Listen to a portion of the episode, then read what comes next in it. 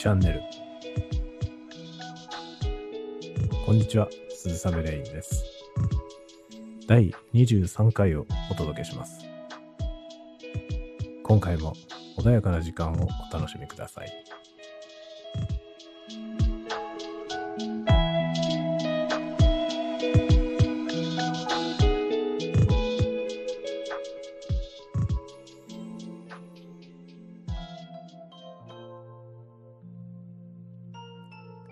改めまして、こんにちは、鈴雨レインです。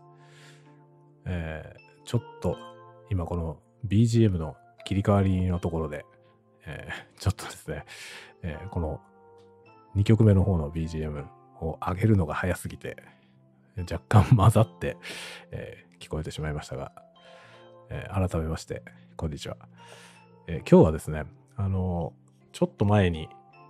え2回ぐらいやりました、あの、小説読本をご紹介するというね、えーあれの続きをですね、えーやってみたいなと思っております。あの、小説読本をですね、ご紹介するっていうのを、え2回ぐらいやりまして、で、えーこれはね、引き続きやっていきますよっていうようなことを言っておきながら、その後どうなったのっていう感じで、えーずっと滞っていったわけなんですけれども、あの、実はですね、どんな形でやろうかなっていうのを、えーいろいろ模索しておりまして、えー前回はですね、4冊ぐらいを1回でね、えーご紹介したんですが、あの、まあ他の本に関してですね、まあ並べてね、こう、背表紙を眺めながら、えーどの本にどんなことが書いてあったっていうね、えーことをご紹介しようと思いながらですね、本当にそんなこと書いてあったかなっていうね、あの、記憶の怪しさっていうんですかね。あの、あんまりね、自信がなくなってきまして、えーまあ、確かにこの本にこんなことが書いてあった、えー記憶があるっていう感じなんですが、それが本当に正しかったのかどうかっていうところがちょっと怪しくてですね。で、まあね、なんか全然違うことを紹介したりとか、えーごっちゃになってたりしても、あれだなと思いまして、えー一冊ずつ、あの、ちょっとね、ざっくり目を通してから、えーご紹介し直すという形でやっていこうかなと思いまして、あの、記憶だけで喋るわけじゃなくてね、えその日そのために、えまあ、改めて目を通してご紹介していこうと考えました。で、えー今日からですね、まあ連続でやるかどうかちょっとわかりませんが、えー一冊ずつご紹介しようと思います。で今日ご紹介するのは、えー天下の村上春樹さんのやつですね。村上春樹さんの、えー職業としての小説家という本です。えーこれは新潮文庫から出ておりますね。まあ、私が持ってるやつは帯がついてまして、帯に待望の文庫化って書いてあるので、えー文庫じゃない、えーおそらく単行本で一回出て、えーそれが文庫化されたものであろうと思います。えーというのがですね、私は実はあの村上春樹さんはあのそんなにこう追いかけている作家さんではなく、あのまあ別に全然ね、あの好きじゃないってことはないんですけど、でもあの特別好きで、片っ端からね読んでるっていうようなそういう読者ではないのであの、まあ、この本がどういう位置にあるものなのかっていうのもよく分かっていないんですが、えーまああの小説家の書いた小説家という職業に関して書かれた本なので、まあ、一応小説読本の仲間に入れてしまっております。まあ、厳密にはちょっと違うかもしれません。ただ、あの村上春樹さんという人が小説に対してどのようにして、え向き合っているのか、どうやって作品を作っているのかっていうことは、垣間見られるような本でありますね。で、今日はですね、これをちょっとご紹介したいと思います。まずですね、一番最初にご紹介したいところは、小説家っていうのはどういう人種なのかということについて書かれている部分です。ちょっとこれを引用してみたいと思います。僕は思うのですが、小説を書くというのは、あまり頭の切れる人に向いた作業ではないようです。もちろん、ある程度の知性や教養や知識は、小説を書く上で必要とされます。この僕にだって最低限の知性や知識は備わっていると思います。おそらくというか多分。本当に間違いなくそうなのかと正面切って尋ねられると、えー、もう一つ自信はありませんが。しかし、あまりに頭の回転の素早い人は、あるいは人並み外れて豊富な知識を有している人は、小説を書くことには向かないのではないかと僕は常々考えています。小説を書く、あるいは物語を語るという行為はかなりの低速、ローギアで行われる作業だからです。ということが書かれています。これはですね、まあ、ある種真理なんじゃないかなと思っています。あの、以前私もですね、このスタンド FM の、えー、どこかで、あの、言語化能力ということに関してね、小説を書くっていう人は、あの、言語化能力がむしろそれほど高くないというかね、物事をこう端的に、このようでありますということがね、はっきりこう、えー、端的に言えないからこそ、物語る必要があるんだというようなことを喋ったと思うんですけれども、それとですね、言ってることが、まあ、同じなのかどうかというとね、ちょっと違うのかもしれませんが、あの、私としてはですね、これを読んで、えー、似たようなことを言ってるんではないかなと、えー、感じました。まあ、要するに思考の速度、速度というかですね、あの思考プロセスの違いみたいなもんですかね。あのまあ、言語化能力が高い。要するに頭のここで書かれている言葉を使うと頭の回転の素早い人っていうのは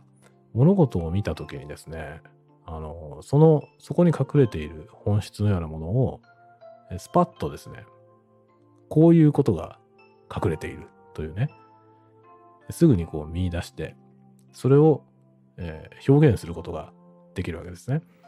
でそれがですね小説を書く人はあのそこに引っかかるわけですね。あの何かを見つけた時にねあのそれをこうあここにこういうことが隠れているっていうふうにすぐ掘り出すんではなくて、あるなっていうところから始まるんですね。ここにこういうものがあるな。これは何だろうというところに入っていきまして、えどうしてこういうことになっているんだろうか。これがですね、頭の回転の素早い人は、あの、理由もね、すぐ、すぐにわかるわけですね。だからこのようなことであるから、こうなっている。原因はここにあって、えー、まあ、こう、こうすれば改善するであろう。みたいなことがね、もう、バババッと出るわけですね。で、多分ね、世の中を動かすには、そういう人は重要だと思いますね。で、この小説家というのはね、それをですね、あの、全く違うテンポ感で見ているんではないかと思うんですね。で、それをですね、まあ、まどろっこしいことになるんですよね。でそれが、まあ、物語になり、え世の中に発表されですね、で、それを見た人たちは、あの、なんて言うんですかね。まあ、問題に対して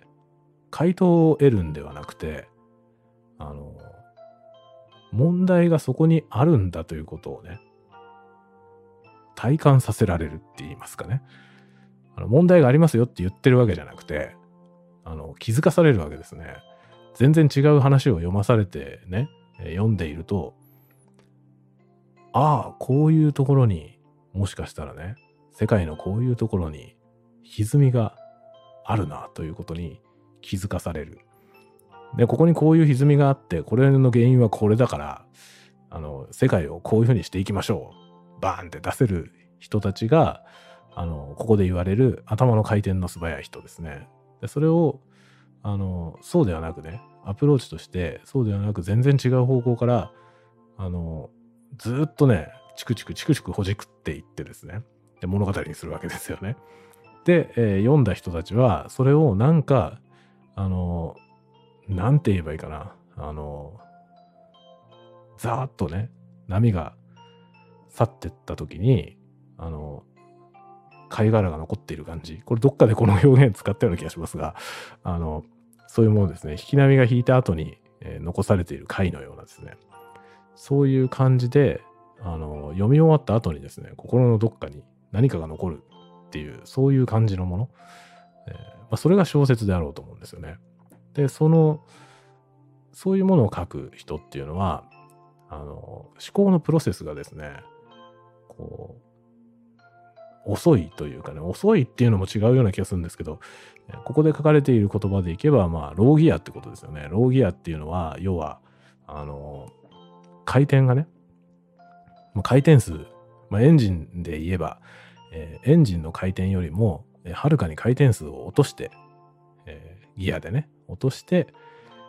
えまあ、それの駆動を使う、駆動力を使うというのが、まあ、ローギアでありますけども、そういう状態なわけですよね。スピードは出てないけれども、え力があるっていう状態ですね。えそういう感じのプロセスでものを考える。ま、そういう人が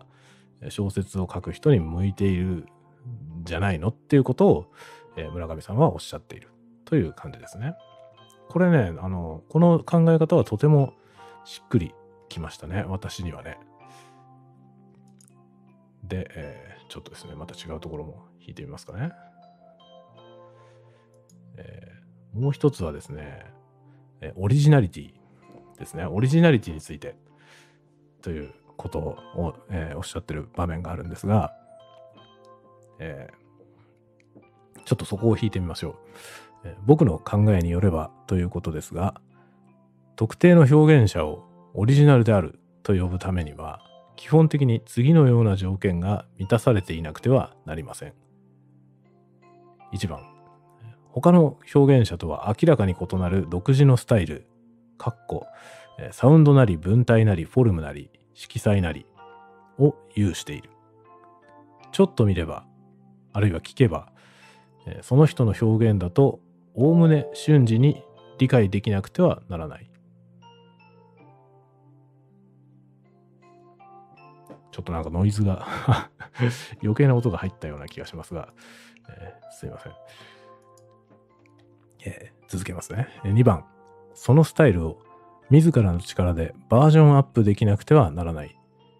時間の経過とともに、そのスタイルは成長していく。いつまでも同じ場所に留まっていることはできない。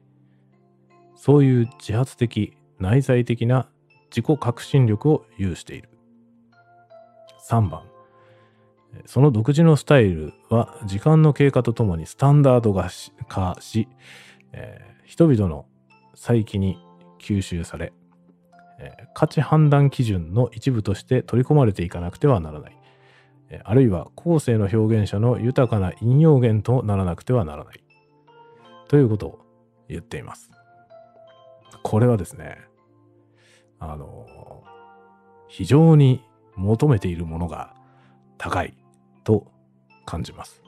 まあ、一番ぐらいはですね、えー、誰もが思うところだと思いますね。まあ、一番何だったかというと、えー、他の表現者とは明らかに異なる独自のスタイルを有しているということですね。これは、あのいわゆるオリジナルである、ね、その人のオリジナリティっていうことを言うときに、あの誰もがオリジナリティとはこういうもんであると思うのは多分これですね。他の人と明らかに異なっている。独自のスタイルを持ってるということですね。で、これだけじゃダメなんですね。その 村上さんがおっしゃるには、え、その持っている独特のスタイルをですね、バージョンアップできる必要がある。この視点は、あの、とても重要だと思います。で、これはですね、私はこれを読むまであまり考えたことはありませんでした。あの、オリジナリティというのはね、一番の、その他と違うっていうことだけしか考えておりませんでしたが、まあ、時間の経過とともにそのスタイルが成長するということですね。いつまでも同じ場所に留まっていることはできない。これはですね、言われてみて初めて、ああ、そうだなと 思いました。まあ、あの、独特のスタイルを持っていてもですね、ずっと同じスタイルでね、やり続けていると、まあ、それはそれで個性にはなりますけれども、あの、なんて言うんですかね。飽きられてしまいますよね。まあ飽きられずにね、ずっとワンパターンが、あの、アートとして消化していく人も中にはいますけれども、やっぱりね、ある程度時間が経った時にノスタルジーになってしまうと思うんですね。あの、いつまでも同じスタイルでやってるっていうことは、あの、時間が経った時にね、ノスタルジーにはなると思うんですね。懐かしいっていうね。その懐かしい状態でそのまんま維持されている。今も変わらずにやっているっていうことが、ノスタルジーにはなると思いますが、ノスタルジーになっちゃダメだろうと 思うわけですよね。あの、ね、その当時のものをね、懐かしめばいいわけで、えー、本人がその場所に留まっている必要はない。えー、むしろ前進しなければならないと思います。でその時必要なのは、この自らのスタイルを自らの力でバージョンアップするということ。この視点はですね、あの、私はこの本を読んで初めて、ああ、なるほどって思いましたね。これはね、貴重な、まあ、だこの一つを得ただけでも、私にとってはこの本は読んだ価値があったと思いますね。まあもちろんね、村上春樹の書いてる本ですから、あの、価値がないはずはなくて これを読んで何も得られない人はもう即刻、えー、何もかもやめた方がいいと思いますけれども、あの、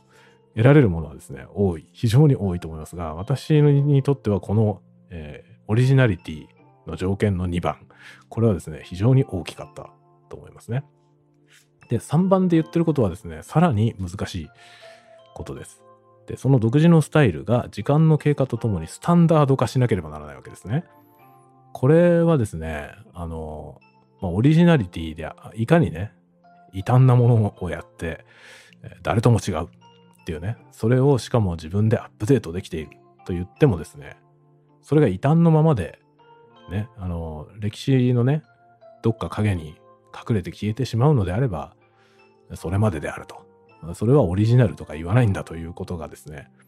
この意見ですね。で、私はね、まあ一過性のものであったとしても別にね、独自性があればオリジナルでいいんじゃないかとは思いますが、確かに残らなければそれは残らないわけですよね。あの、それが残っていく。そして後世の表現者の豊かな引用源となるということですね。これはあの文字通り引用されるということじゃなくて、影響を及ぼすということではないかと思うんですね。そういうものについて、えー、オリジナルであると。っていうね、ことであると書かれていますね。で、この先のところにですね、え、もちろん全ての項目をしっかり満たさなければならないっていうことではありませんと。えー、まあ、例えばね、1と3は十分クリアしているけれども、2は弱いとかね、そういうケースもあるでしょうし、えー、2と3は十分クリアしているけど、1が弱いとか、そういうこともあるでしょうと。しかし、多かれ少なかれという範囲で、この3項目を満たすことが、えオリジナルであることのね、え基本的な条件になるかもしれません。という書き方がされてますね。えおそらく、村上さんご自身はですね、この3つを自分に課して、これをクリアしたものを世に出すということをされているんだろうと、え思います。まあ、こういうことはね、あの、本の中で明言してるわけですので、えおそらくね、こういう精神性でものを書かれているんだろうと思いますね。まあちょっとですね、え、簡単に、え、追いつけるもんではないと いうことがね、改めて再確認されたという、え、印象がありますね。はい。というわけで、まあこの本はですね、非常にいいと思います。で、他にもね、結構面白いことが書かれてるんですよね。で、まあ村上さんといえばね、あのなんていうのかな、いわゆる分断の、えー、メインストリームではない人ですね。で、まあよく取り沙汰されるのが、あの、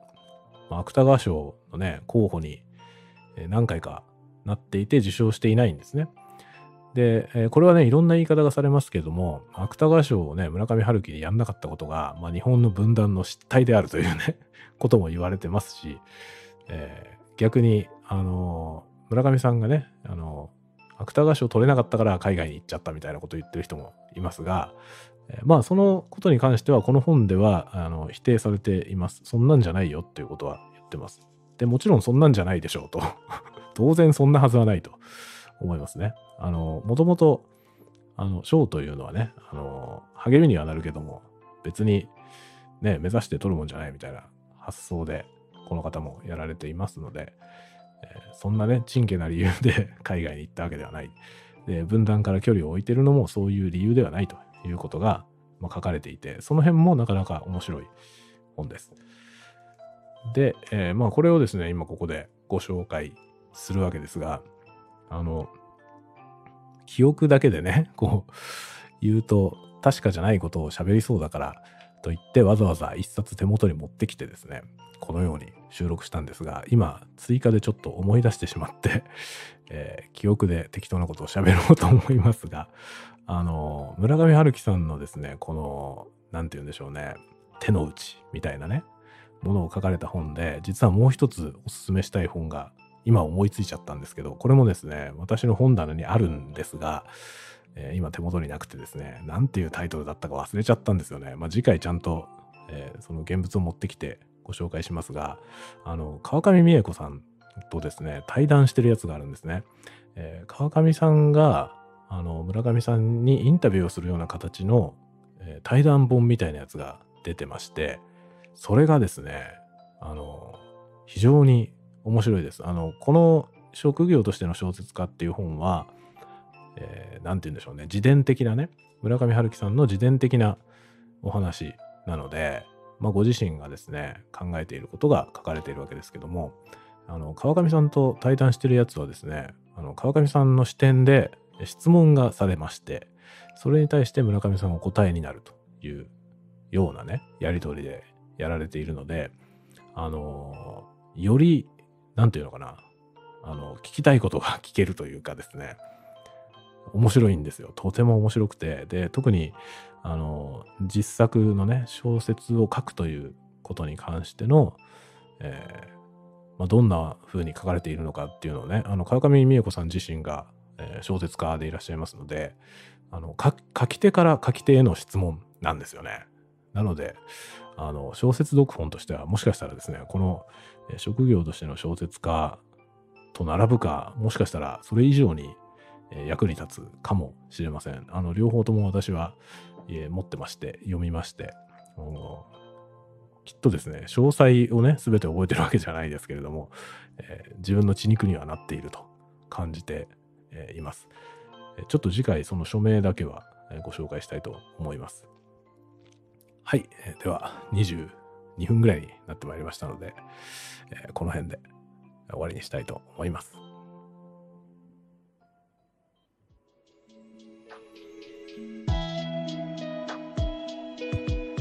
はい、えー、いかがでしたでしょうか？ちょっとですね、あの、思いつくままに 喋りましたので、えー、なんというか、段取りがあんまりうまくいってない部分なり、えー、ちょっとお聞き苦しい点なりあったかもしれませんが、えー、ご了承いただければと思います。えー、では、また次回まで皆さんが穏やかな時を過ごせますように。